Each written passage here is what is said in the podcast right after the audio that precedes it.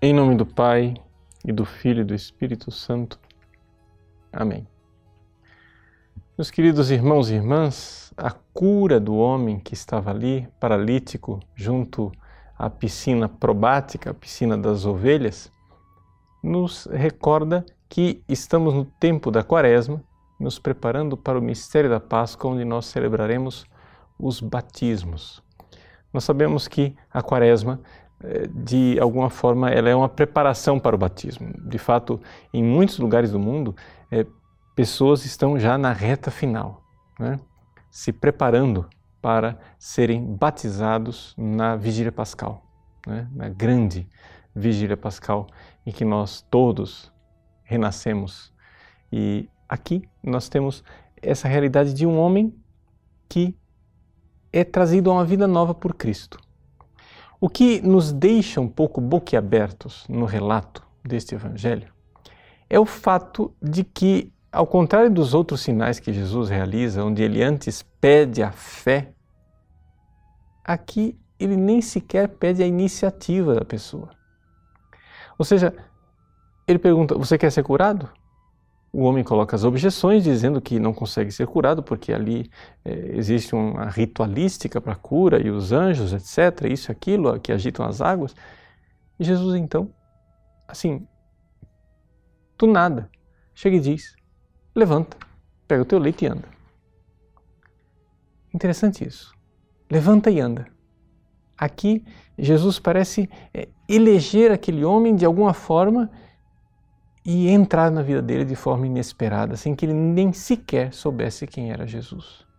Isso se mostra no diálogo depois dele com é, os judeus que querem saber quem é que te disse que você pode agora no dia de sábado fazer essa obra. Ele não sabia quem tinha curado ele. Pois bem, nós olharmos na vida é, da igreja de dois mil anos, nós iremos ver que Deus ele não age sempre da mesma maneira.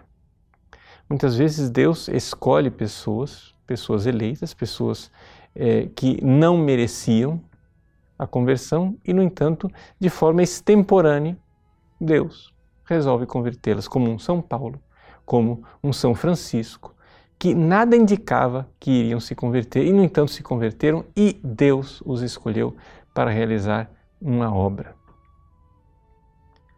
Nós vemos então aqui que muitas vezes nós perdemos um pouco a noção dessa majestade divina e como Deus opera na história, como Deus quer realmente escolher instrumentos para agir. No mais das vezes, o caminho é outro. O caminho é que a pessoa ouve a palavra, começa a crer, porque tem fé, Deus opera alguma coisa e então as coisas dali começam a se desencadear. Mas Deus não está vinculado por esse processo.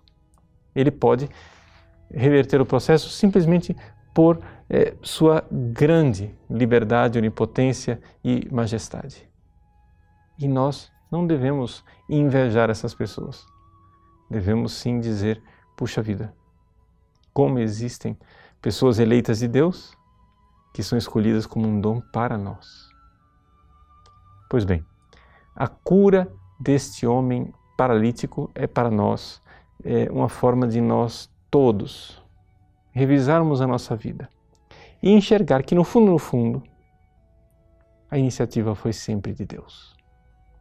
Talvez não de uma forma tão clara, tão explícita, tão assim gritante como nesse evangelho, mas se você for meditar a sua vida, você verá que você é católico, batizado, crê, mas que no fundo, no fundo, foi Deus quem tomou a iniciativa. Eu sempre me admirei e sempre é, refleti por que eu? Me perguntei isso. Quando tantas pessoas parecem melhores, mais dotadas, mais talentosas do que eu, por que eu, logo eu? Deus escolheu para dar a fé, para dar o sacerdócio, para dar o chamado à santidade como eu e você somos chamados. Não é mérito nosso. Deus tem suas iniciativas, Deus tem os seus eleitos. Desçamos a água do batismo, é Ele quem age, nos purifica e transforma e faz de nós pessoas que realmente sabem carregar o leito, ou seja, agir e reagir num amor que já não é mais tíbio, mas ardente, de quem agora conhece Jesus. Deus abençoe você.